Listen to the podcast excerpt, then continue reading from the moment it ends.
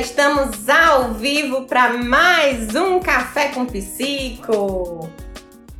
E aí, como é que vocês estão? Fiz um jeitinho aqui no cabelo, mas vou dar uma arrumadinha porque tá meio esquisito. Tentei fazer um, um charminho aqui, não deu certo não. bom dia, bom dia! Fui inventar aqui de fazer um charminho, não deu certo no cabelo, né? Então a gente segue. Bom dia para quem tá chegando agora, que não viu os stories ontem e antes de ontem. A gente hoje vai falar sobre escolha de nicho. Muita gente perguntou, né? Colocou na caixinha.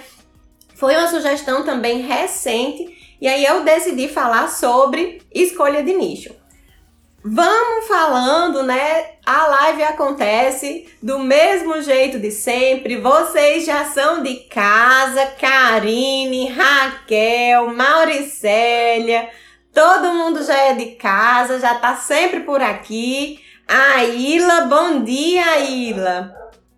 Hoje a gente vai falar sobre escolha de nicho. Se tem alguém, alguma psico, alguma psicopedagoga que tá com dificuldade de escolher o nicho, já encaminha essa live para essa psicopedagoga, para gente conversar sobre isso, tá ok? Olha, Raquel, a Ilha é sua tutora, né?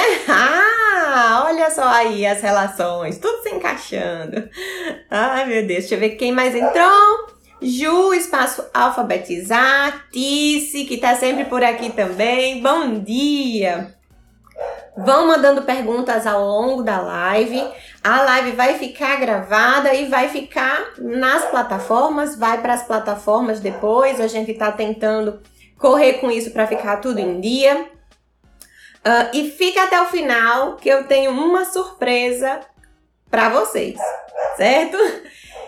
Primeiro, antes de falar, né, sobre escolha de nicho, a gente precisa entender o que é nicho? Né? Então vamos lá. O nicho é uma segmentação, é um recorte de uma área. Então, se a gente trabalha com psicopedagogia, a gente vai entender né, o nicho da psicopedagogia como um recorte, como se a psicopedagogia estivesse dividida, certo?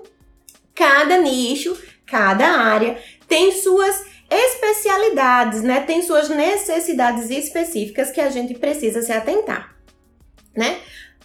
Aí, a pessoa que gosta de fazer comparações, que gosta de fazer analogias e tudo mais, o que, que eu pensei? Quando a gente fala em nicho, a gente sempre lembra de mercado de trabalho, a gente tem muita coisa aí do, do marketing digital, né? Que agora todo mundo fala nicho, nicho, nicho, vocês têm que é, falar sobre nicho, vocês têm que escolher um nicho. Existe essa pressão sobre essa escolha de nicho, né? Já veio é, muita, minha, muita gente na caixinha perguntando qual é o seu nicho, qual é o seu nicho. E aí eu tentei explicar mais ou menos, né? E aí, para deixar é, claro com uma, uma imagem na cabeça de vocês, a gente vai entender a psicopedagogia como se fosse aqueles nichos de parede. Sabe quando a gente tem um monte de brinquedo e a gente pega um nicho de parede, categoriza, divide os brinquedos nos nichos de parede? Então visualiza aí uma parede e nós temos vários brinquedos. E aí, um nicho a gente vai ter boneca, no outro nicho a gente vai ter carrinho e no outro nicho a gente vai ter bolas, por exemplo. Isso quer dizer que eles deixam de ser brinquedos? Não. Isso quer dizer que a gente só vai brincar com bola ou só vai brincar com carrinho, com boneca? Não. Mas é interessante a gente pensar nisso, nessa divisão, né? Então entenda que a psicopedagogia é uma caixa de brinquedos e os nichos vão separar esses brinquedos, vão categorizar esses brinquedos por áreas. Então a gente organiza essas divisões, esses segmentos, essas áreas, tá? Pensando nisso, geralmente, quando a gente fala em escolha de nicho em psicopedagogia, o nicho que é a, a, áreas, as áreas né, que são mais visualizadas são as áreas que são delimitadas por idade, que são crianças, adolescentes e adultos. Então entenda que a psicopedagogia é uma parede e que a gente vai categorizar as, a, as áreas nessa parede, né? Então vai ficar lá o espacinho da, da infância, vai ficar lá o espacinho da adolescência, da idade adulta, dos idosos, né? Então, essa analogia é para você entender de vez o que é nicho, tá? Nicho é uma divisão de uma área. Ju, se a psicopedagogia já seria um nicho? Já, é um nicho de educação. Né? A gente conversa entre saúde e educação. Mas existem ainda dentro da psicopedagogia os nichos de psicoped na psicopedagogia, que é a divisão dessa área. Beleza? Tudo certo por aí? Vou tomar um cafezinho. Cadê? Me contem aí como é que vocês estão. Vocês já, já escolheram o nicho de vocês? Todo mundo que tá aqui já tem nicho? Me contem. Eu vou tomar de novo, porque vai esfriar. Todo, todo sábado esfria meu café, que eu converso demais.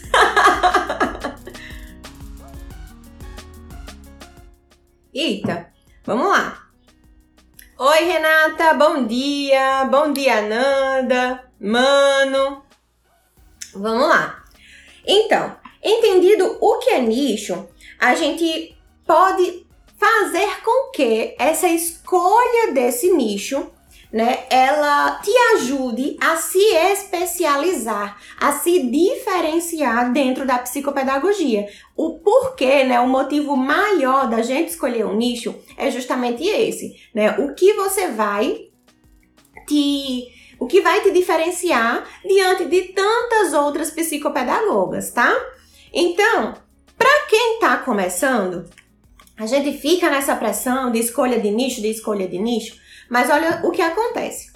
Quando eu comecei, né, é, eu fui uma profissional generalista, que a gente chama, né? Eu atendi tudo, mas eu atendi tudo dentro já de um nicho. É, eu comecei atendendo criança, adolescente, adolescente mais para a idade adulta, né? É, quando eu estava no meu estágio, eu atendi idoso, eu atendi adulto. Então, a gente começa, quando a gente está começando, a gente quer fazer o um nome. Pode ser que seja um caminho interessante para você também, né? Hoje, a gente vive né, numa sociedade que quanto mais especialista você for, mais autoridade você tem num assunto, né? E as pessoas te procuram justamente por essa diferenciação, por essa especialidade que você tem.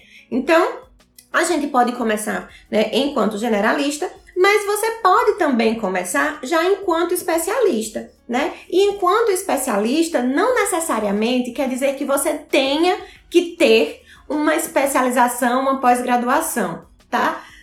Ah, você começa especialista em determinado assunto, a gente vira especialista, né? As nossas especializações não vêm só dos títulos formais. Ali, ó, é aqui, ó, a maior especialização que a gente tem é sentar a bunda na cadeira e estudar. Compra livro, vai atrás de artigos científicos e estuda, senta e estuda. Então, não necessariamente precisa de uma pós-graduação. A pós-graduação pode ser o segundo passo, né? Então, quando a gente define o nicho, isso quer dizer que você é especialista naquele assunto, você vai se dedicar e investir naquele, na, para aquele público, né? Deixa eu ver aqui para eu não, não acumular comentários e ficar perdida.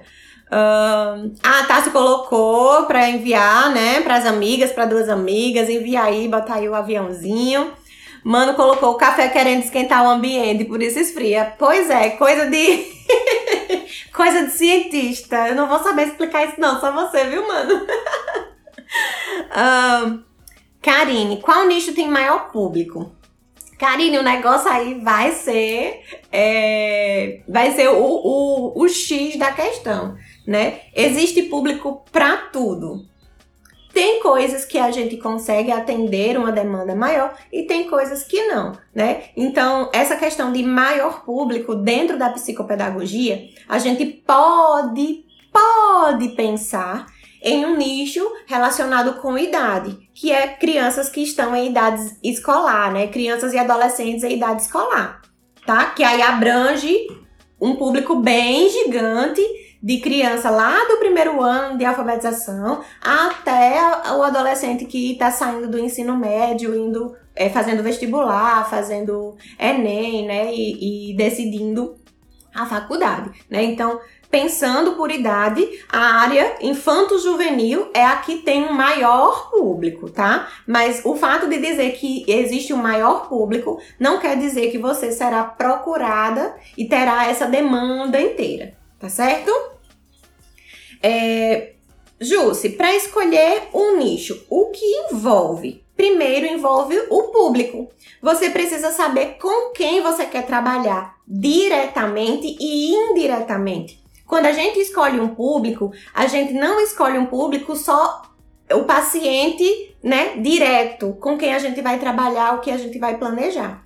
Quando a gente trabalha com criança, a gente trabalha diretamente com a família, com a, com a criança, mas indiretamente a gente trabalha com a família, a gente trabalha indiretamente com as escolas, a gente trabalha indiretamente com os outros profissionais que acompanham essa criança, né? Então, quando a gente for pensar em escolher um nicho, a gente precisa pensar no público. Com quem eu quero trabalhar? Diretamente e indiretamente. Não existe psicopedagoga nem qualquer outro profissional que é, trabalhe com criança e não trabalhe com a família. Que, ah, ah, não, não gosto de conversar com família, não gosto de conversar com mãe. Eita, questões relacionadas a relacionamento dos pais, vixe, vou correr. Mas tem coisa que a gente precisa escutar, né? Então, é importante que a gente decida com quem a gente quer trabalhar, o público.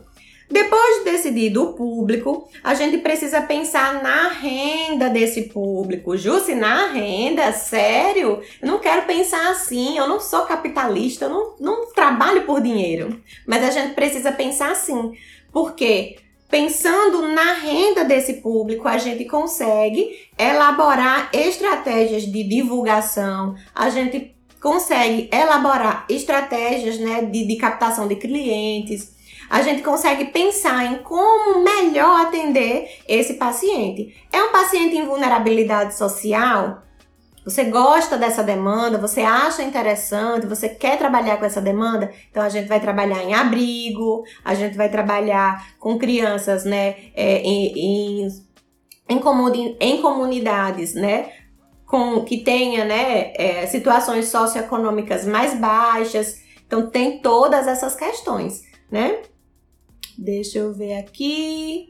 O município e o estado deviam colocar psicopedagogas nas escolas? Certamente. Existe né, um projeto de lei é, para psicólogos e para é, assistentes sociais. A psicopedagogia ainda é uma área que não é reconhecida enquanto profissão. É, então, pra gente, a gente está na luta do reconhecimento profissional. E daqui que a gente consiga uma briga dessas, como o Conselho de Psicologia, como o Conselho de Assistência Social, já vem lutando há tanto tempo e não conseguindo, né? A gente já, a gente entende que essa luta vai ser ainda maior, vai ser gigante, assim, vai levar muito tempo, né? A gente já está brigando pelo reconhecimento da nossa profissão há muito tempo. E ela ainda não foi reconhecida, foi engavetada, desengavetada, e a PL desce, a PL sobe, não sei o quê. Mas imagine pensar nas escolas. Mas o psicopedagogo é o profissional que está diretamente relacionado com a aprendizagem. E nada mais justo do que a gente estar nas escolas, né? As escolas particulares já sentiram essa necessidade, já é, pensam nessa perspectiva. As escolas particulares, algumas escolas particulares aqui de Paulo Afonso já têm esse profissional, mas pensar né, nessa participação obrigatória do psicopedagogo nas escolas é, públicas ainda é bem utópico, viu, mano? Bora lá. Uh, depois que a gente pensou na renda, a gente pensa na idade. Qual a idade que eu me identifico mais? Eu consigo trabalhar, né? Qual é o perfil que eu consigo trabalhar? Eu sou mais do, dos pequenininhos?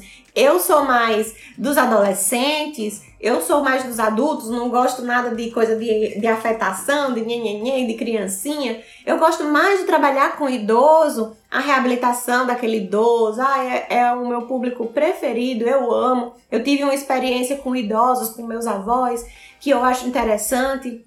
Né? Então, pensar na idade é importante, tá? Depois que a gente pensar na idade, a gente pensa na localidade. Qual é a cidade? Qual é o bairro? Em cidades muito grandes, né? Qual é o bairro? Qual é a cidade? Eu vou atender uma região, porque aí a gente precisa pensar em aspectos culturais, aspectos locais, questões relacionadas, por exemplo, aqui em Paulo Afonso, a gente tem a ilha e fora da ilha, né? Então tem um monte de coisa que a gente precisa pensar em relação à localidade, tá? Depois, né, de localidade, a gente vai pensar no tipo de atendimento que a gente vai fazer, o tipo de atendimento e o espaço. Vai ser home care? Vai ser numa clínica, num consultório, né? Vai ser online ou presencial? Isso tudo é importante para que a gente se diferencie, né? Tudo isso é importante para que a gente chame a atenção das pessoas, daquele público que a gente escolheu para trabalhar, tá? E aí envolve uma coisa importante que é entender o mercado. E entender o mercado está relacionada com aquela pergunta que Karine fez anteriormente, né? Que qual é o maior público, né? E aí a gente pensa na demanda de mercado. Entender o mercado é importante para a gente saber as pessoas estão pagando pelo quê em psicopedagogia, né? Mas é importante pensar que é, o mercado existem ondas favoráveis ao mercado, né? Então não se deixe levar pela onda da modinha da vez, da bola da vez né? Então, é, agora, eu não estou dizendo que eu transtorno, tá? Fique claro isso. Vou falar bem sério agora. Não estou dizendo que o transtorno é modinha. Eu estou dizendo que, como há uma incidência maior de casos de autismo, de casos de TEA, a maior parte dos profissionais querem trabalhar com TEA, né? E a onda do mercado é TEA hoje. Mas é importante você entender que para trabalhar com TEA, existe uma série de especializações, de formação, de curso, de investimento é, em, em formação, em curso, em, em, em, tempo, em recurso, né? Então exige do profissional uma demanda X, né? Que se você não se identificar, você vai ser um profissional infeliz. Se você é um profissional infeliz, você não faz o seu trabalho com qualidade, o seu paciente, ele não evolui e você não tem dinheiro. Por que você não tem dinheiro? Porque se o paciente evolui, ele sai, ele vai embora, ele procura outra pessoa. E ele sai e ele leva mais três, ou impede que cinco chegue para você né? E não vai não para fulana porque, ó, tentei, não deu certo, né? Então, quando a gente pensa em escolha de nicho, a gente pensa em qualidade de vida profissional, né? Em qualidade de vida do profissional, porque a gente faz o que a gente gosta. E a gente pensa em perspectivas de evolução e de sucesso da, do seu paciente. Não é o seu sucesso profissional, tá? É o sucesso do paciente, o sucesso do seu aprendente, do seu cliente. É, as pessoas precisam evoluir estando, né, em atendimento com você. Ah, Renata colocou, você me ajudou muito sobre isso. Exatamente, Renata. É, eu lembro da nossa conversa e quando eu tava montando, né, o, o esqueminha da live, eu lembrei muito de você. Que eu lembro que você perguntou, né? Você disse, ah, eu queria muito trabalhar com, com transtornos de aprendizagem, eu queria trabalhar com autismo também. E eu disse: o que você gosta de fazer? Como é que você se vê daqui a um tempo? O que você gosta de estudar, né, Renata? E Renata acabou que desistiu de uma pós que ela ia fazer, é, direcionada para autismo. E agora a Renata está fazendo uma especialização em alfabetização, né, Renata? Depois me conte todos os babados, quero saber de tudo. então, não se deixe levar pela onda do mercado, né? Só porque tá em alta. Se a onda do mercado, né, quando tá tudo em alta, tá todo mundo pagando muito bem, todo mundo procurando os profissionais, você vai com essa onda, se você não é boa, você não volta, você não se sustenta, tá? Né? Então, tem que você tem que fazer bem. Não deixa a, a, a onda do mercado te levar, porque senão ela te leva só mais pro profundo. Você vai se afogar aí, menina. Não pense nisso, não. Pense no que você gosta de fazer. Leve em consideração as outras coisas também, tá? Ai, Renata, obrigada. Vamos lá, deixa eu ver mais o que. Quais são os, os possíveis nichos dentro da psicopedagogia? Dentro da psicopedagogia, a gente tem os nichos relacionados à idade e nós temos os nichos relacionados aos transtornos, às necessidades, às demandas da, do sujeito que vai ser atendido, né? Eu fiz alguma coisa aqui que eu não consigo sair mais. Me ajude aqui, por favor isso aqui. Ah, ótimo, obrigada.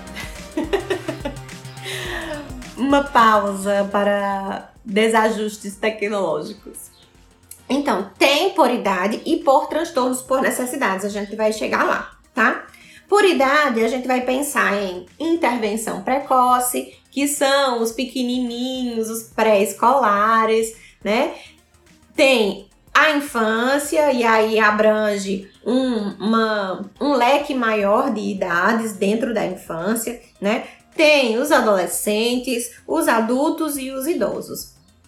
Antes, né, é, logo no começo, eu era psicopedagoga, psicopedagoga clínica, que chegasse eu atendia, né? E depois eu comecei a restringir mais a minha atuação. E aí eu decidi que ficaria somente com é, infância e adolescência, né? Que aí abrange a, abrangia né, a, a área infanto-juvenil e fica em, em crianças desde a intervenção precoce até lá os 16, 17, quase 18 anos, né? Então, é, agora eu dei uma, uma baixada, dei uma restringida, né? Depois de atender muito tempo sendo uma profissional generalista. E é, eu coloco que eu sou psicopedagoga infanto juvenil. Mas tem um adendo aí, vou continuar, né? É, por transtornos, a gente, ou deficiências, ou necessidades, tem as psicopedagogas que atendem só determinadas transtornos, né? Então tem tem uma psicopedagoga que eu tava assistindo uma live dela esses dias. esqueci o nome dela, Natália, eu acho. Que ela disse: é, Eu não atendo deficiência intelectual, eu não atendo é, autismo, eu não atendo síndrome de Down e nenhuma outra síndrome que tenha comprometimento cognitivo. Eu só trabalho com transtornos de aprendizagem. Isso pode ser interessante para você. Já tem outra psicopedagoga que eu amo, que é a Michelle, terapia de criança, minha, minha inspiração, minha ídola. que não é, não é, é novidade para ninguém, é que ela não atende, né, crianças maiores, ela atende até 4 anos. E ela atende somente TEA, né, transtornos do neurodesenvolvimento e síndromes raras, e isso é importante também, né? Isso restringe ainda mais. Então tem nicho e tem subnicho. Quando a gente vai restringindo ainda mais a nossa atuação e fica mais especialista ainda em alguma coisa, né? Então, restringir, né, deixa a nossa atuação mais específica, tá certo? Karine colocou aqui. Por enquanto, como estou começando, estou fazendo assim, atendendo todos os públicos. Será que dá certo? Dá certo, Karine. Mas você precisa pensar nas especializações dos seus cursos e no que você quer para o depois. O agora é a necessidade de quem está começando, de que quer ter paciente e quer fazer um nome, né? Mas pensar no depois é importante para você dar continuidade à sua formação. A gente, psicopedagoga, psicopedagogos, que os meninos ficam bravos, viu, quando eu falo psicopedagoga. Tem dois ou três aqui que você me diz, se fala também para os meninos. a gente que é psicopedagoga, psicopedagogo, é, a gente trabalha com, trabalha com transtornos de aprendizagem, né? E a gente trabalha com outras questões que relacionam, que estão relacionadas com a aprendizagem. E quando a gente pensa né, em atender um público geral, é interessante, mas a gente não para de estudar nunca, né? Bota isso na sua cabeça, que a gente vai estar tá sempre metido em alguma coisa que requer horas bunda, né? Que requer que a gente sente e estude seja formal ou seja informal. Uma psicopedagoga sem um livro na mão não é uma psicopedagoga. A gente está sempre, né, é em constante formação e isso é importante para a nossa atuação. Então, pensando no futuro, é que a gente precisa é, escolher um nicho, escolher uma coisa que a gente vai se especializar, porque não dá para ficar, vou fazer uma pós em psicopedagogia para reabilitação de idoso e uma de intervenção precoce. Vou trabalhar com, com alfabetização e vou trabalhar com, com adulto, né? Com EJA, alfabetização de jovens e adultos. É totalmente diferente. Né? Então não dá para ficar se especializando em várias coisas, tá? E aí, por que que é importante? Já cheguei no, no próximo tópico. Por que que é importante escolher um nicho? Para que a gente tenha investimento de tempo e de dinheiro adequadamente, né? Se a gente é, não investe tempo e dinheiro na nossa carreira, se a gente investe tempo e dinheiro fazendo outras coisas, essas outras coisas aqui vão expandir e não a nossa atuação. Concordam? Né? Então, quando a gente pensa em é, escolher um nicho, é para que a gente use o nosso tempo e o nosso dinheiro da forma mais adequada possível, certo? Então, investimento de tempo de estudo, de tempo de planejamento das suas sessões, das suas avaliações, das suas intervenções é, investimento de dinheiro e de tempo em curso, em graduação, em pós-graduação, é, em coisas, né, em cursos, informações que vão agregar para esse teu nicho, para essa tua atuação, certo? Uh, comprar recurso, comprar livro, comprar instrumento de avaliação, né? Então não dá para instrumento de avaliação, gente, é caro demais. Tem alguns instrumentos, como eu já falei em outras lives, né? Tem instrumento que é 5 mil reais. Aí você vai comprar 5 mil reais de um que, que avalia intervenção precoce e vai comprar mais outro de 3 mil reais que avalia coisas com idoso. Fica difícil pra gente, né? Então é importante a gente escolher um nicho para a gente usar tempo e dinheiro de forma adequada, né?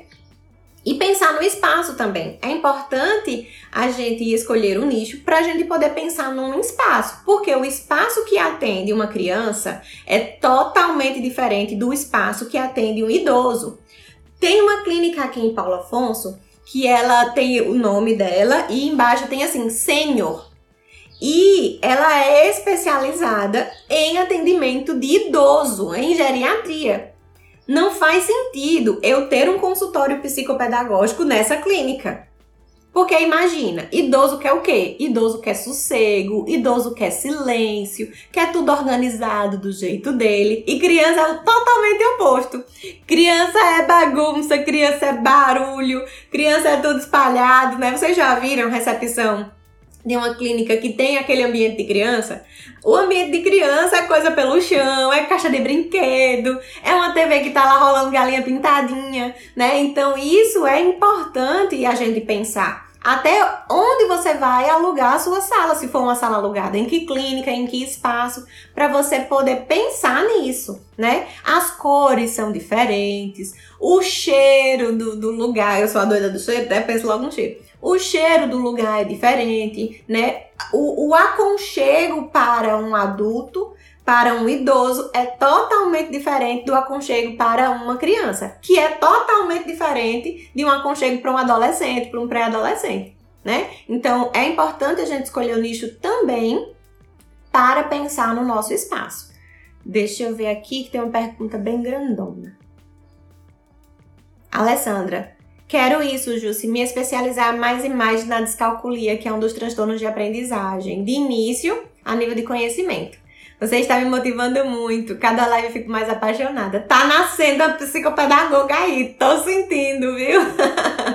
é interessante. Tem uma psicopedagoga que é especialista em descalculia, que ela fala muito no perfil dela sobre descalculia. Eu acho bem interessante.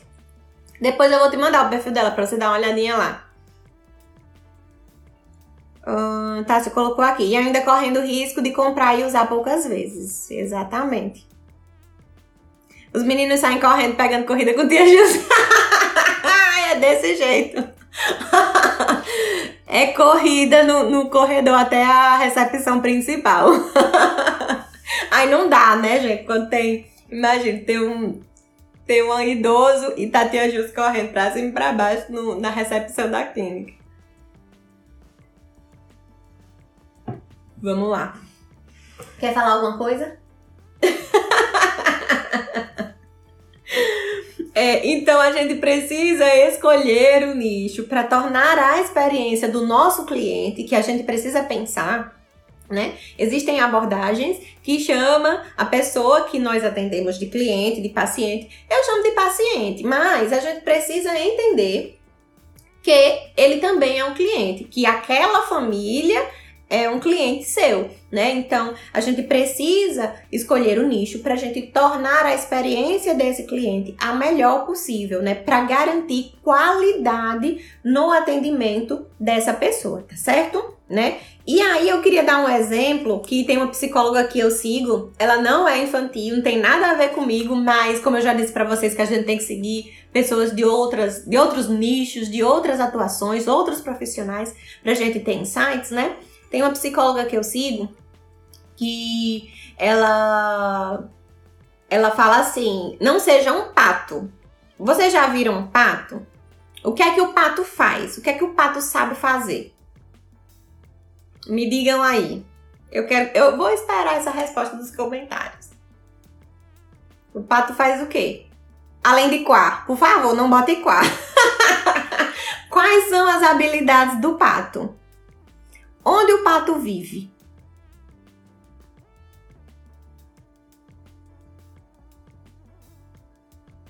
Nada.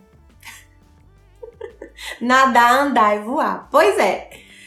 O pato nada, o pato anda e o pato voa. Mas ele faz isso bem? Vocês já viram o pato andando? Quando a gente diz assim, que a gente vai falar que alguém tá andando estranho, a gente diz assim: eita, fulano tá andando igual um pato.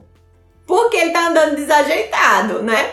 Já viu um pato voando? Todo des desengonçado, desembestado, o pouso é terrível, quase caindo, né? Então, o pato, ele anda, ele nada e ele voa, mas ele faz isso muito mal. E aí a gente precisa entender isso, né? De que a gente não precisa ser um pato, a gente não pode ser um pato, de fazer tudo um pouco e fazer mal, né? Seja especialista, né? Então o peixe, o peixe não anda e nem voa, ele só nada. Então ele nada muito bem. Entendem? O passarinho, ele só voa. Então, a borboleta, né? Vamos dar o exemplo da borboleta. Gosto da borboleta. A borboleta ela só voa, então ela voa muito bem. Já tentou pegar uma borboleta? Ela voa rapidinho, né? Então ela nem nada e nem, e nem anda.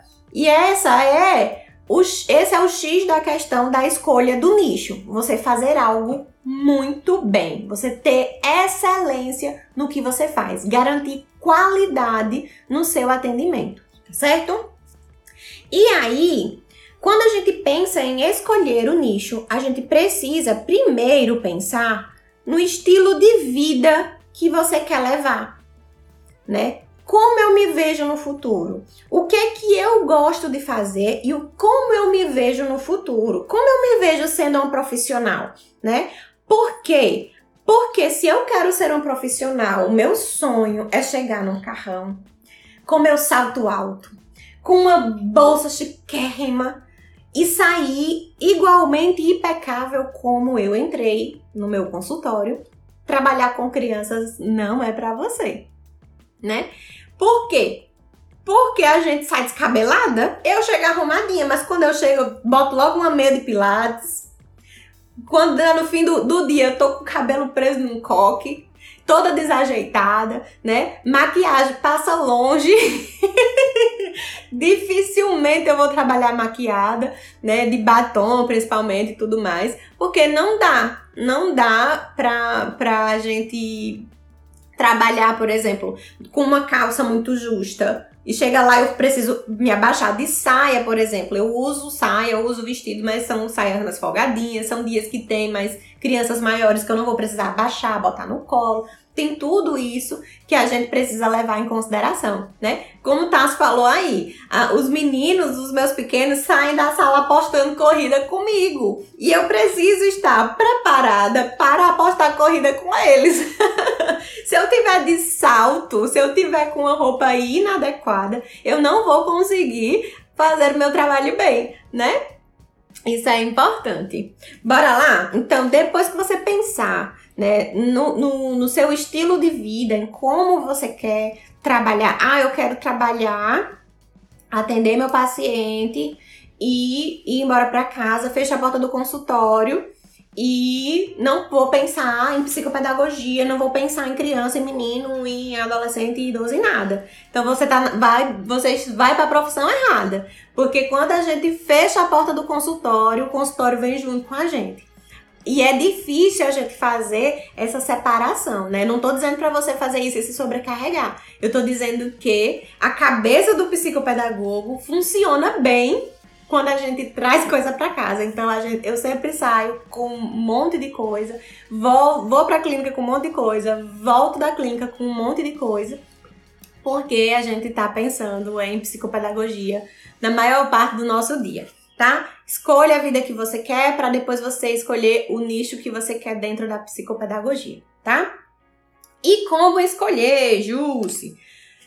Fui atrás de uma ferramenta para ajudar vocês. Não conhecia, mas aí depois que eu, que eu descobri, eu achei interessantíssima, que é o Wikigai. É uma ferramenta japonesa. Vocês já ouviram falar no Wikigai?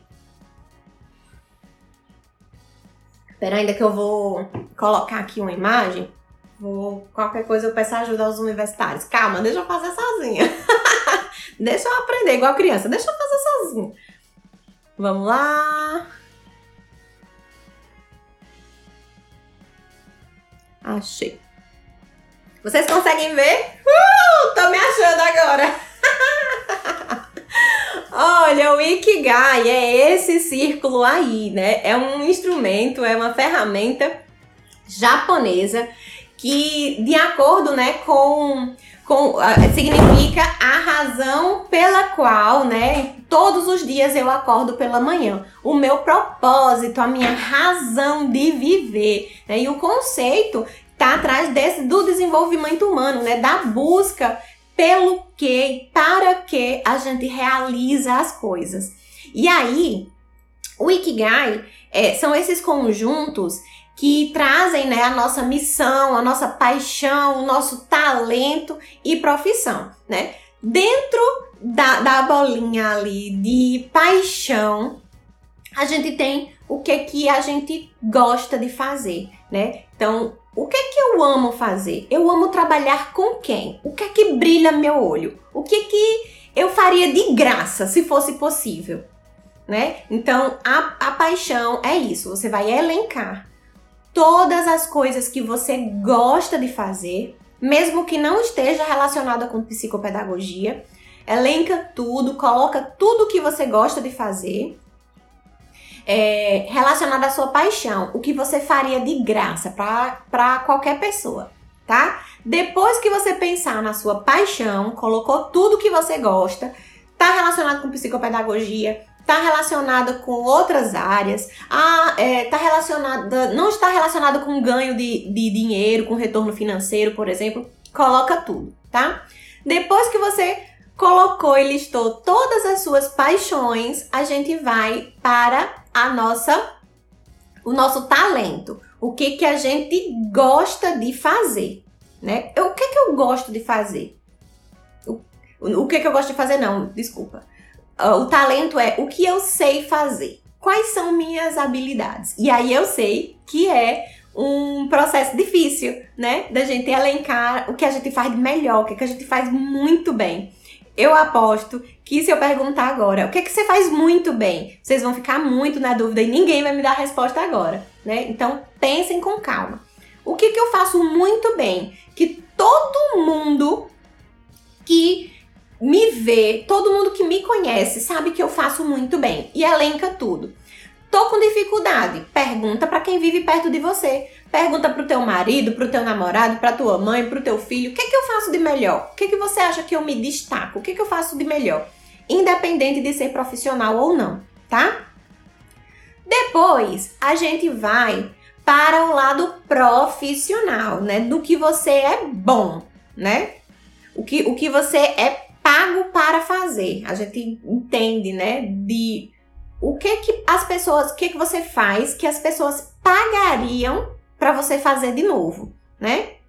E depois a gente vai para é, o, o, a outra esfera, né, que é o que o mundo precisa, né, o que o, sobre mercado. O mundo precisa de quê?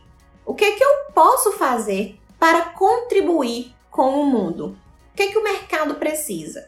E aí você elenca todas as necessidades mercadológicas, as demandas de mercado é, da psicopedagogia, que a gente está falando de psicopedagogia agora, né?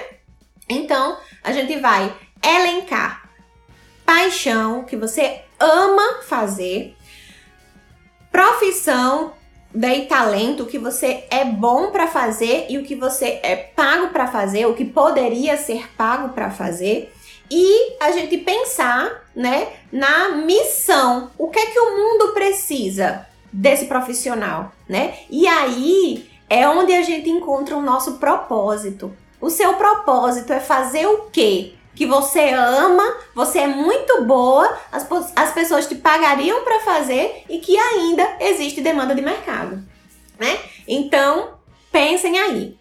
Pensando na tarefa de casa, que alguém colocou aqui, ó. É, Renata colocou live com tarefa de casa. Temos tarefa de casa. É, a Alessandra colocou comida. Tássio, compartilhe para quem precisa assistir. Uh, mandei para as amigas, muito bom. É, temos tarefa de casa. Eu vou voltar aqui, né? Pera ainda, como é que eu faço para descompartilhar? Pronto. Ah, calma, calma, calma. Para. Consegui. Temos tarefa de casa, novidade, olha só, imprimir. Fizemos aqui um Ikigai, né? Você não precisa desenhar, tá? Eu já tenho aqui. Você vai imprimir. Temos o Ikigai aqui com tudo certinho e aqui tem, ó, a listinha para você fazer lá aí na sua casa. Listar o que você ama, o que você é bom, o que você pode ser pago e que o mundo precisa. O que é que o mundo precisa? E aí, depois disso, pensando na psicopedagogia, a gente tem aqui, ó, pensar na faixa etária que você gosta de trabalhar, né? a abordagem que seria interessante e as áreas que você gostaria de atuar, né? Aqui, faixa etária. Ah, eu gosto de trabalhar com intervenção precoce. Eu gosto de trabalhar com adulto, eu gosto de trabalhar com idoso, eu gosto de trabalhar com adolescente, tá? As abordagens são as abordagens de embasamento teórico. O que, é que eu gosto de estudar? Eu acho que faz sentido para minha prática o quê? Hoje, como todo mundo já sabe, que eu já eu bato nessa, nessa tecla direto, o que faz sentido para mim são as abordagens comportamentais, né? ABA, análise do comportamento, é, TCC, terapia cognitiva comportamental, né? Então hoje o que eu gosto de estudar é isso. E depois a gente tem aqui as áreas. E pensando nas áreas, aí você vai colocar: eu quero trabalhar só com transtorno de aprendizagem. Eu quero trabalhar só com autismo. Eu quero trabalhar só com síndromes raras. Eu quero trabalhar com, com reabilitação cognitiva com idoso, no caso, né? Então, porque quando a gente não fala de reabilitação com criança. Reabilitação é quem já construiu e perdeu, né? Então, a área é: eu quero trabalhar com o quê? Né? Pensando no que você é boa, pensando na, no que o mercado necessita, pensando nos seus talentos, pensando na sua missão e tudo mais. Você vai decidir aí agora qual é a área que eu vou atuar, tá certo? E aí, minha gente, começar com as novidades. Além de termos, né, tarefa para casa dessa vez, é, pensando na minha atuação, né, pensando, já é uma coisa que já me incomodava há algum tempo, né, é, eu decidi subnichar a minha área. Então hoje, é, algumas semanas, né, algumas, alguns meses, isso já vinha me incomodando. É, e aí eu decidi que não vou atender mais, né, que eu trabalho sempre com infância e adolescência. Então agora eu não vou atender adolescentes maiores após os 13 anos e adulto idoso que já não atendia, tá? Então hoje eu só, a partir de, de agora, né, eu só estou atendendo crianças a partir de 12 meses, a partir de um ano, até 12 anos. E os planos futuros são que essa idade desça ainda um pouco mais, tá? E a novidade é que eu não sou mais uma equipe eu tenho agora uma equipe psicopedagógica. Agora eu tenho uma pessoa comigo para trabalhar com adolescentes mais velhos, adultos, né? Jovens e adultos. Que é a Ila. A Ila, dê um tchauzinho aí para as pessoas lhe verem. né? Então, hoje, hoje, a gente é, é uma equipe. A Ila vem trabalhar comigo para atender jovens e adultos e é, a gente vai começar a abrir a agenda para adulto que não abria, né? Que eu não atendia adulto e vai estar sob minha supervisão, trabalhando comigo. Vai ser um trabalho bem interessante. E aí a gente já tem um monte de projetinho para o futuro, tá? É, a Alessandra colocou aqui, não faça comigo, não faça isso comigo não. Alessandra, as pessoas que já estão comigo continuarão comigo, tá? Não se preocupe. Isso é para pacientes novos que ainda vão chegar, tá? Não se preocupe com isso, vou explicar a dinâmica tudo certinho quando você for lá no consultório, tá certo? Nem se preocupe com isso. É, Tassi colocou aqui, vai continuar com os que já estão. Então, essa é uma das novidades, mas ainda não acabamos, tá? É, uma das novidades é essa, que agora eu tenho uma equipe, eu tô, eu tô tão bestinha com isso, que já era uma coisa que estava me incomodando, né? Trabalhar com intervenção precoce, trabalhar com criança, é o que eu amo fazer. É, o meu propósito, né, fazer, é, mudar vidas de crianças e famílias através da intervenção precoce, mas ainda trabalharei com as crianças e adolescentes até 12 anos e os que já estão comigo continuará comigo, tá? Que é o caso também dos adultos, tá, Alessandra? Que eu tenho três adultos, né? E aí os adultos continuarão comigo. Uh, vamos lá. Deixa eu ver. Uh, já escolhi. E agora? O que é que eu faço? Vamos lá. Já pensou aí? Já fez seu Ikigai? Quero, quero que me marquem, botar a foto lá bem bonitinha vocês fazendo, que eu quero, eu quero esse resultado aí, eu quero vocês arrasando, viu? Não inventem de não fazer não. Foi um pedido de vocês e vocês façam. Me marquem aí. Além de marcar, ó, no Café com Psico, agora eu quero a, a marcação na tarefa de casa. Bora lá. Jusce, já escolhi. O que é que eu faço? Primeiro de tudo, que todo mundo vai ver eu falando sempre. Estude. Estude muito. Isso é muito bom, tá? Parou pra Karine, parou pra, pra outras pessoas? Aqui tá tudo ok. Tá normal? Bora lá? Beleza, então, vamos continuar. Uh, escolhi, o que é que eu faço? Estude. Estude muito sobre a sua área, né? Ah, se eu escolhi idoso, então vai estudar idoso, vai estudar envelhecimento, vai estudar geriatria, vai estudar por que, é, que nosso corpo envelhece, né? Todas essas questões. Escolhi é, adolescente, vai estudar a adolescência, vai estudar como o cérebro do adolescente funciona, vai estudar aspectos sociais, vai estudar aspectos afetivos e todas as questões que envolvem a adolescência. Escolhi, é, escolhi criança, então vamos estudar desenvolvimento infantil. Né? Então estude, estude muito, estude além da psicopedagogia. Toda vez que você me vê dizendo estude, é estude o básico, sim, que o básico é importante. Não adianta você estar tá é, estudando neurociência, física quântica, não sei o que, se você não estuda o básico. Tem que estudar o básico. Estudar o básico é obrigação. Mas estude além, saia da caixinha. Estude outras questões, estude anatomia, neuroanatomia, porque tem muitas coisas que estão relacionadas com questões físicas, por exemplo, né? Ontem mesmo eu recebi uma dúvida no WhatsApp é, com uma foto e com, vi com, foto, com vídeo.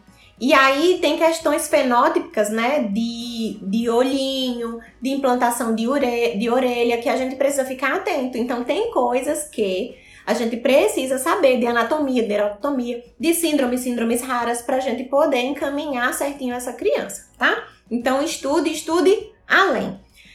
Estruture o seu atendimento, entenda depois que você escolheu o seu nicho, como é que o seu atendimento vai funcionar para esse nicho, né? Eu vou trabalhar com adultos, Ju, se faz sentido eu fazer anamnese com a família, com os pais? Não. A anamnese vai ser com o adulto. Se for um adulto com comprometimento cognitivo, se for um adulto que tenha muitos comprometimentos, Geralmente quem vai te procurar é o responsável, né, por esse adulto. Mas se for um adulto, Ju, se eu quero trabalhar com adultos com transtorno de aprendizagem, não vou trabalhar com questões cognitivas é, no, no meu espaço, na minha atuação. Como vai ser o primeiro momento a anamnese? Vai ser com o sujeito. Ele que vai te dizer quais são as dificuldades dele. Não faz sentido por exemplo, a gente fazer uma anamnese tão detalhada de infância, de gestação, porque ele não vai saber te dizer, né? Então, a estruturação da tua prática vai depender da, do teu público, né? Então, depois que você é, escolher o teu nicho, você também deve estruturar o seu atendimento. Depois de estruturar o seu atendimento, você vai pensar no que você vai comprar. Eu vou comprar qual livro, eu vou comprar qual recurso, eu vou comprar é, qual cadeira, eu vou comprar qual lápis, eu vou usar lápis, eu vou usar caneta, eu vou usar folha pautada, eu vou usar tesoura, o que, é que eu vou usar? E aí, elenca tudo, bota numa listinha, que eu sou a doida da lista, bota numa listinha e a gente começa a comprar, tá?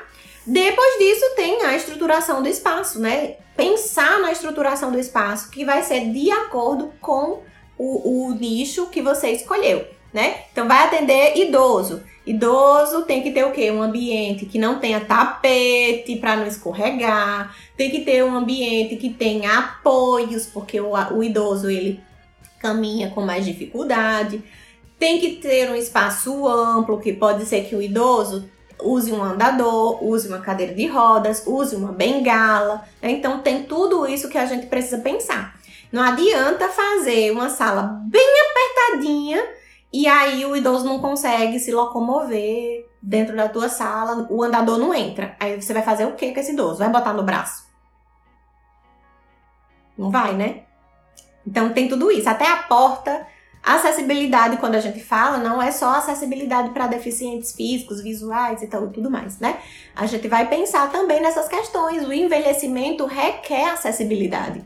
E a gente precisa. O banheiro da minha clínica tem, tem as proteções, tem onde segurar para eu atender o idoso que ele vá ao banheiro com segurança. Tem todas essas questões que a gente precisa pensar, tá? A minha sala é uma sala grande, porque eu atendo criança, porque tia Jussi corre, tia Jussi pula, tia Jussi faz um monte de coisa, um monte de estripulia. Esses dias estavam querendo apostar cambalhota comigo, mas imagine só, eu fazendo cambalhota. Então eu preciso de uma sala grande, né? Eu tenho um jump, né? Um pula-pula. Eu, eu trabalho com questões é, psicomotoras, eu amo, eu trabalho com crianças TDAH, então elas correm, elas querem ficar em pé, querem se movimentar, e eu preciso de espaço. E quando eu fui alugar a sala que eu vi um espaço gigante, o olhinho brilhou, sabe? É aqui. Então, se, eu, se um dia eu sair de onde eu estou, eu preciso pensar que eu vou precisar de um, de um espaço amplo, porque eu trabalho com essas crianças, tá? Uh, um bônus. Vamos lá.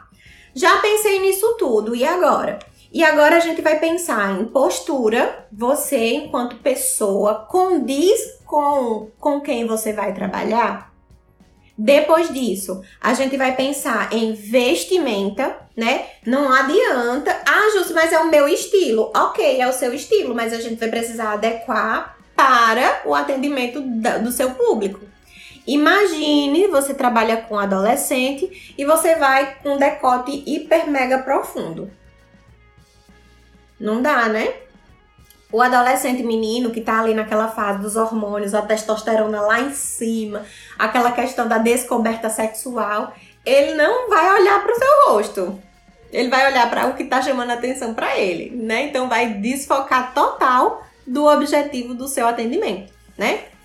Com criança, a gente trabalha com roupas leves, que quando for botar no braço, quando for jogar para cima, não apareça a barriga, não apareça o seio, né? Que dê para abaixar, que dê para pular, que dê para correr. Então, roupas leves, roupas confortáveis, para que você não fique toda hora se levantando, se puxando, se ajustando, tá? Isso é importante para qualquer área, realmente, Renata. É, então, postura e vestimenta. Se vai usar jaleco, se não vai usar, se vai usar pijama, se não vai usar. Aí você vai adequar para a quem você vai atender, tá? Outra coisa importante é a imagem pessoal, que eu já disse que imagem importa, né? Então, de, de você se cuidar. Por exemplo, quando eu tô com um brinquinho maior, é que eu não vou atender pacientes muito pequenininhos, que puxam, né? Então, quando eu tô com um brinquinho pequenininho e de tênis, vocês já sabem que o barro vai ser feio, né? Então, é, a gente precisa pensar em todas essas coisas, tá? É, quando a gente vai atender o pai, quando a gente vai, atender, vai para uma escola, ou é, não vou para uma escola porque não vou trabalhar com crianças, vou trabalhar com idoso, mas você vai precisar visitar o geriatra, o psiquiatra, o neurologista, e aí você precisa estar com a imagem pessoal em concordância com quem você quer, com a imagem que você quer passar para é, as outras pessoas, tá? No mais, e tem o posicionamento digital, né? Que é aparecer aqui nas redes sociais, se posicionar frente às demandas do teu nicho, né? É, esclarecer as dúvidas, contribuir, ser generosa. Lembra que eu disse que eu coloquei um post esses dias sobre generosidade, né? Ser generosa com outros profissionais, ser generosa com as famílias, ser generosa com o teu cliente direto, né? Porque economizar informação não tá, não, não é legal, tá? Contribui, fala, seja generosa, explique, tenha paciência, né? Mas o posicionamento digital ele é muito importante. A Renata colocou aqui que é a maior dificuldade dela, né? Que fica adiando. Eu também adiei isso por séculos. tá? Se não me deixa mentir, que ele ficava falando, falando, né? por uma série de questões. Eu dizia, não, agora não, ah, eu não me vejo fazendo isso. E hoje estou aqui, sábado, 9 e 9 da manhã, por coincidência, uma hora exata de live, uma hora e, e um minuto. É, 9 e 9, estou aqui hoje, sábado, fazendo uma live, estou ao vivo, né? Então, uma pessoa que tinha vergonha de fazer uma foto, que pensava mil vezes antes de se posicionar, antes de fazer um post hoje tá aqui conversando com vocês. Então, usem o meu exemplo para se posicionar no digital. Justo, não consigo fazer vídeo, não consigo fazer live, meu Deus, e agora? Começa com um post, começa com foto, vai tirando foto, vai fazendo bumerangue das mãozinhas, vai fazendo, vai ensinando as pessoas com passo a passo com foto, por exemplo, não precisa ser vídeo, né? É, de, de como você fez um recurso, do recurso que você comprou e vai se mostrando no digital também, tá? Por que é importante? Porque hoje as pessoas, quando querem saber de um profissional, elas procuram primeiro no Instagram. Depois elas procuram outras coisas, tá? O boca a boca é bem importante, mas inclusive eu é, teve uma polêmica aí, eu acho uns meses atrás, falando sobre ah, eu não vou para fulana não, porque fulana tem poucos seguidores. Isso aí é outra coisa que a gente vai falar. Não é de seguidor que a gente tá falando, não é popularidade. Você não precisa ser influencer, blogueira, tá? Mas quando a pessoa chega no seu perfil, ela precisa entender o que você faz, né? É, tem uma, um curso de, de marketing digital que eu estou fazendo, que nunca termino, que nunca termino, um curso de marketing digital em que a pessoa ela fala, né, que a casa precisa estar arrumada. Quando a pessoa chegar, ela precisa entender o que você faz, qual é o público que você atende. Então hoje, quem chega no meu perfil sabe que eu não atendo idoso, que eu não atendo adulto, porque as cores que eu uso, porque o jeito que eu me comunico, os emojis que eu uso não tem nada a ver com idoso, né? Então quem chega diz, justo trabalha com criança e ou adolescente, ainda fica na dúvida, né? Mas hoje eu estou me posicionando perante a esse público infantil e principalmente é, a, a intervenção precoce, né? Então, se posicionem, se mostrem, digam para que você veio.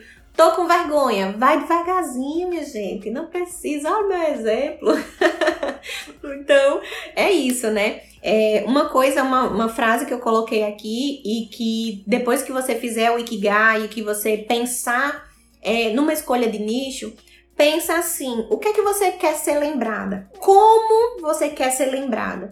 Quando as pessoas falarem o teu nome, o que, que elas vão lembrar? Né? Pensa nisso para você começar a escolher o teu nicho, tá? Como é que você quer ser lembrada? É, fulana de tal é a psicopedagoga que como é que as pessoas vão, te lem vão lembrar de você? Tá certo? Então, isso é importante. E aí, eu sei que para quem está começando, como Renata colocou, né, é difícil. Maciela colocou aqui, assim, assim estou eu, com quase tudo pronto e só adiando. Pois é, menina, não adie não, começa. Começa. A minha, o meu, o meu lema aqui com quem tá começando é comece. Senão não tem como andar. Imagine só. Você tá parado, você quer chegar no degrau 100, lá como eu botei da, da, da subida do degrau, você quer chegar no degrau 886, você precisa dar o primeiro passo. Precisa subir. Mesmo que seja devagar, tá? Ó, Tassi colocou aqui, saia da inércia. Muito bem. Uh, Letícia colocou, tô no caminho ainda, Jussi, só nas fotos. É desse jeito, a gente vai faz um bumeranguezinho assim, que já é um vídeo, né? Você tá se mexendo.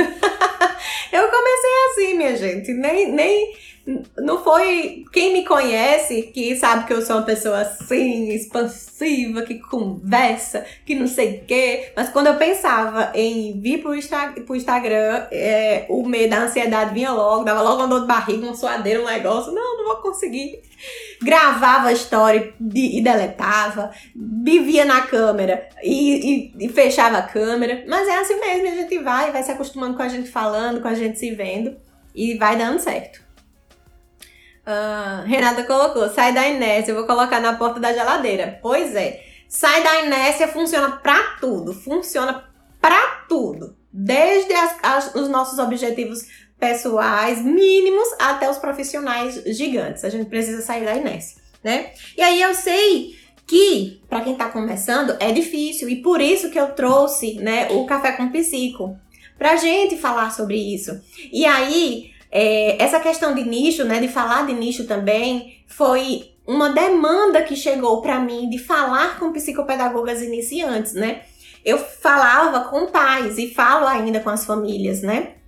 Só que aí sempre tinha alguém que dizia, Jussi, isso e isso. Jussi, fala sobre isso. Como é que você faz? E eu tenho dúvida aqui. E não sei o quê. E aí eu não fazia supervisão, eu não dava supervisão, eu não fazia mentoria, eu não, não trabalhava com o público profissional e foi uma demanda do mercado que chegou para mim, né? As pessoas estavam pedindo para que eu falasse, as pessoas estavam pedindo para que eu ajudasse elas. Então, eu comecei a ir para esse lado também, né? E aí, é... o Ikigai é uma coisa importante para fazer e o dever de casa, e aí vem outra novidade que é temos um canal no Telegram. eu tô muito chique, minha gente. Olhe, a dor de barriga, como, como Letícia colocou aqui, né? Que a dor de barriga vem logo. A dor de barriga vem sempre, viu? Porque todo dia um, um, uma novidade e eu sou ansiosa, dá logo uma dor de barriga. Dá logo um suadeiro no negócio. É, e a gente já tá agora no Telegram. Então, o Telegram, o link do Telegram tá lá na bio. E esse Ikigai, para vocês fazerem, para vocês imprimirem, vai estar lá no nosso grupo do Telegram. Então, o Café com Psico, além do Spotify, além do YouTube, temos agora um canal no Telegram. Vai servir para quê, Jussi? Vai servir para eu compartilhar com vocês dicas de livros, dicas de artigo, compartilhar artigos, né, com vocês é, as, as diquinhas de, de prática mesmo que são específicas pra gente, que a gente não pode ficar dando muito detalhe por aqui, né? É, os exercícios, as coisas que, que é, os resumos das lives, os exercícios que vão vir, né? Que virão pela frente. Então, quem tiver interesse de receber essas, essas os extras do Café com Psico, entra lá no grupo do Telegram, tá bom? Uh, e ainda tem mais alguma coisa. Muitas novidades por aqui, né? É, ainda tá com dificuldade de começar? Calma que eu vou te ajudar.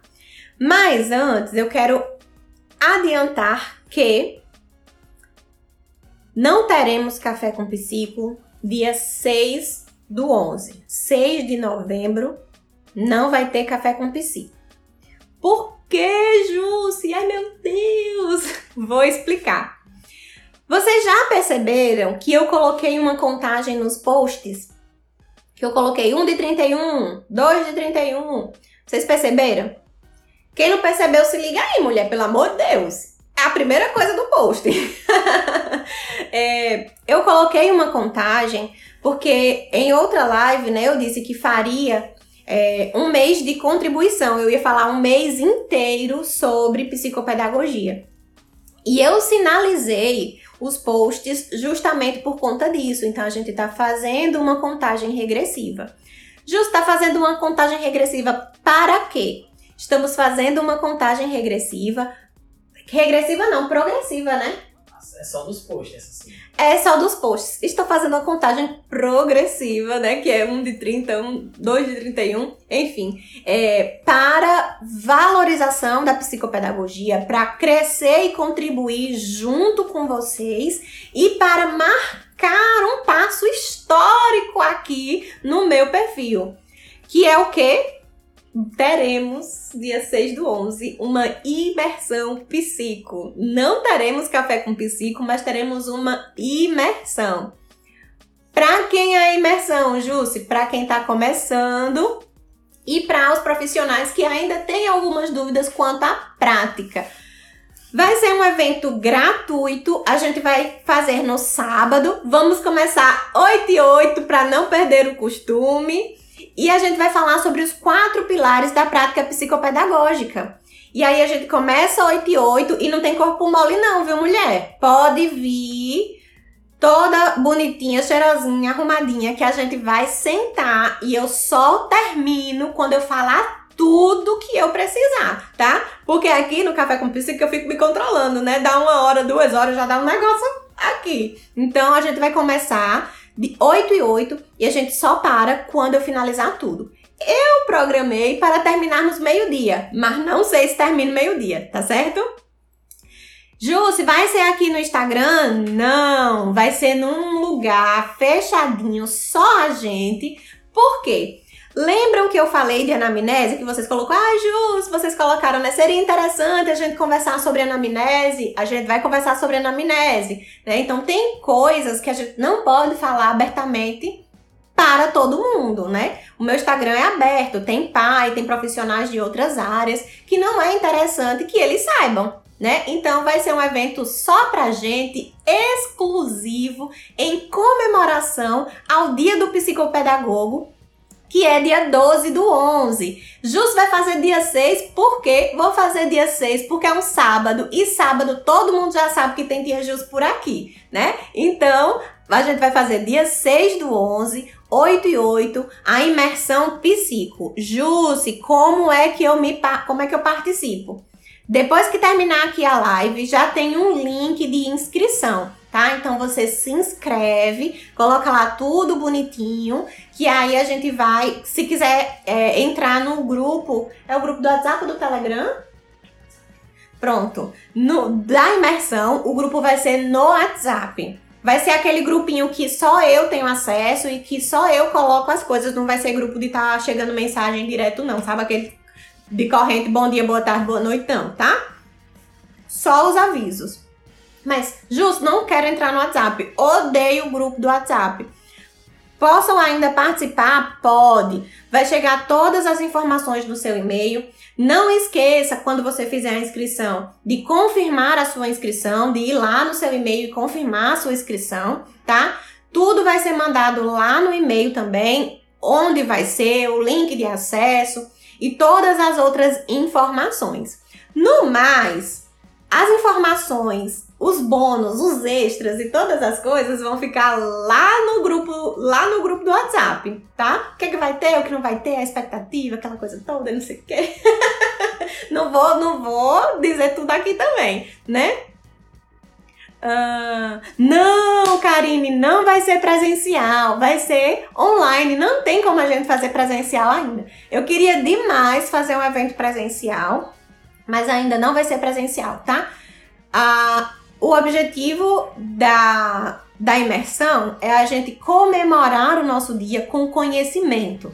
Muito conhecimento e não vai ser coisa de teoria, não, tá? Ah, fulano de tal, segundo fulano de tal, não sei o que. Não, vai ser coisa prática. Mas como o objetivo é crescer e contribuir e dar um presente para as psicopedagogas que me seguem e que estão aqui sempre é, me prestigiando, né, comigo aqui no Café com Psico, a ideia foi fazer é, online justamente para que todas as psicos sejam atendidas, tá?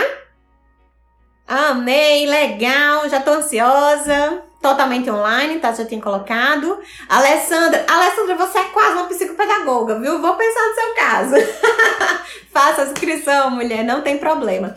Você tá cursando, né, a sua graduação em educação especial, vai servir para você também, tá? Uh, sou psico ainda não, mas quero. Vai servir para você também, tá? Não se preocupe.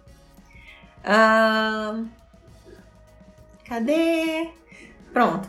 Não vai ser presencial. Quem sabe um dia a gente faz esse evento presencial, né? Aqui em Paulo Afonso ou na região, quem sabe, né? São Paulo. Em São Paulo, Virgem Maria. Fica mais fácil para todo mundo? Não! Caju, Maceió. Não sei, gente. Ainda a gente, é, a gente ainda não tem como fazer um, um evento presencial, tá? Pelas questões da pandemia e porque tem gente de todo canto aqui. Então não dá para fazer, né? Jusce, deixa eu perguntar mais. Quando vai ser? 6 do 11. É... Qual plataforma vai ser? Vocês serão avisadas por e-mail tudo online, nada presencial. Uh, para quem está começando, psicopedagogas que estão começando, que pretendem ser psicopedagogas, né, Alessandra? E para as psicopedagogas que já começaram, mas que ainda têm dúvidas sobre a prática psicopedagógica, tá? A gente vai apresentar os quatro pilares da prática psicopedagógica nesse evento. Começa 8 e 8, sem frescura, sem mimimi, como diz o Tássio. Quero todo mundo comigo. E vai ter um monte de coisinha aí no meio até chegar dia, dia 6 do 11, tá? Uh, deixa eu ver mais. E outra coisa que eu queria falar, que eu vou bater na tecla lá também na nossa imersão, é sobre a mentoria. Eu já tinha colocado em outra live que abriria uma segunda turma de mentoria. E as inscrições, né, as submissões, as aplicações para a mentoria também estão abertas. É, a mentoria é um processo de seis meses. Teremos 12 encontros, né? Os encontros são quinzenais, com aulas de uma hora comigo e com convidados. E vai ter muita coisa de bônus, vai ter marketing digital, vai ter finança, vai ter muita coisa interessante, né? A gente vai ter uma hora de encontro e depois uma hora de. uma hora ou duas horas, ou até terminar, de mentoria com as demandas individuais de cada mentoranda, tá? É, a mentoria é um processo para quem quer ir além, né? Para quem quer voar um pouquinho mais alto, tá certo? É, limitada. limitada. Eu não consigo atender muita gente porque a mentoria é um processo desgastante. Porque a gente precisa pensar na prática psicopedagógica personalizada para aquela psicopedagoga, tá? Então eu não consigo atender mais de 10 pessoas, as vagas são limitadas. É, que mais? Me lembre. As, as aplicações da mentoria também estão no link da minha bio, tem tudo explicadinho. Se quiser conversar comigo no direct sobre isso, vem que, que eu te explico, tá? É, não a, a, aplicação ela não garante que você está na mentoria. A, eu preciso aplicar, aplicar, né, fazer uma sessão é, de alinhamento de expectativas, que essa sessão de alinhamento é gratuita. Eu faço com todo mundo de supervisão e de anamnese para entender as demandas da psicopedagoga e saber se eu consigo ajudar essa psicopedagoga, né? Então, o que ela quer e o que eu posso ajudar podem ser que seja diferente. E aí eu vou dizer, olha, não consigo te ajudar, eu vou te indicar outro profissional, e, ou o, o processo de mentoria não é interessante para você agora, a supervisão não é interessante para você agora, tá? Então eu preciso conversar com você é, num, num encontro de, é online, mas que é só a gente, só nós duas, pra gente poder alinhar as expectativas e eu saber se eu consigo te atender, tá? Então fez ou uh, aplicou, né, a, a, o formulário, respondeu o formulário de aplicação, não garante que você está dentro da mentoria, tá? O, você sabe com certeza que você está dentro da mentoria depois que a gente se organiza na nossa, na nossa sessão de alinhamento de expectativas, tá? Outra coisa, as inscrições para a mentoria vão ficar abertas até o dia 15, com valor promocional com 15 de novembro, não é 15 agora de outubro. Vão ficar até 15 de novembro. Por quê? Porque é um presente, né, para as psicopedagogas. Então teremos um valor promocional até dia 15 do 11. Jusce, passou 15 do 11, vai aumentar? Vai e não vai. Por quê? Porque depois do dia 15 do 11, eu não vou liberar a aplicação de mentoria mais, tá? Quem respondeu, respondeu. Quem não respondeu, não respondeu. Tá certo? Jusce, eu ganho o quê se eu aplicar hoje, agora? Quero fazer mentoria. Eu acho que é um processo interessante para mim. O que é que eu ganho? Quem fizer a aplicação até é, o mais rápido possível, né? Antes de terminar outubro, ah, eu vou fazer uma aula especial para quem entrar antes. Então a gente vai ter um encontro lá pro dia 30, 31, pra gente fazer um encontro, né? Uma celebração especial para quem entra antes. Jusce, já tem gente nessa turma ou tá, estão as 10 vagas liberadas? Já tem gente nessa turma. Não tem 10 vagas liberadas, tá? Então, se você quer fazer a mentoria, corra para fazer a aplicação, porque não vou garantir, né, que as vagas não sejam preenchidas. Por quê? Porque já tem gente é, com a mentoria fechadinha, tá? Que a gente já fez sessão de alinhamento, a gente já fez tudo, já tá tudo certinho. Deixa eu dizer mais alguma coisa. A mentoria vai começar dia 20 do 11 e aí a gente vai estender até os encontros, tá? Serão encontros comigo, mas terão, teremos participações especiais, né? Teremos físio, teremos um carinha da TI. teremos marketing, teremos finanças, organização, planejamento, vai ter tudo bem bonitinho, tá? No mais, é isso. Aguardo vocês tanto na imersão, né, quanto na mentoria, que quero muito que vocês aqui, as carinhas que já estão por aqui. Compartilhem a imersão nos grupos da Sim, sim. Quero muito ter vocês comigo. É, a imersão também é limitada, né? Quantas pessoas a gente vai conseguir atender na imersão? Não? Sem limites? Vai vir. Quem vier? Se for fazer no- A gente ainda tá decidindo a plataforma da imersão. E aí, se for uma plataforma que exija que a gente tenha um limite, a gente vai fazer, tá? Então, garanta logo sua vaga na imersão. É, Divulguem, a imersão é gratuita, é pra gente crescer e contribuir juntas. É, Quem fizer Ikigai, me marquem, né? Va- a gente vai. Já tá lá no Telegram? Ainda não. A gente vai mandar agora, tá?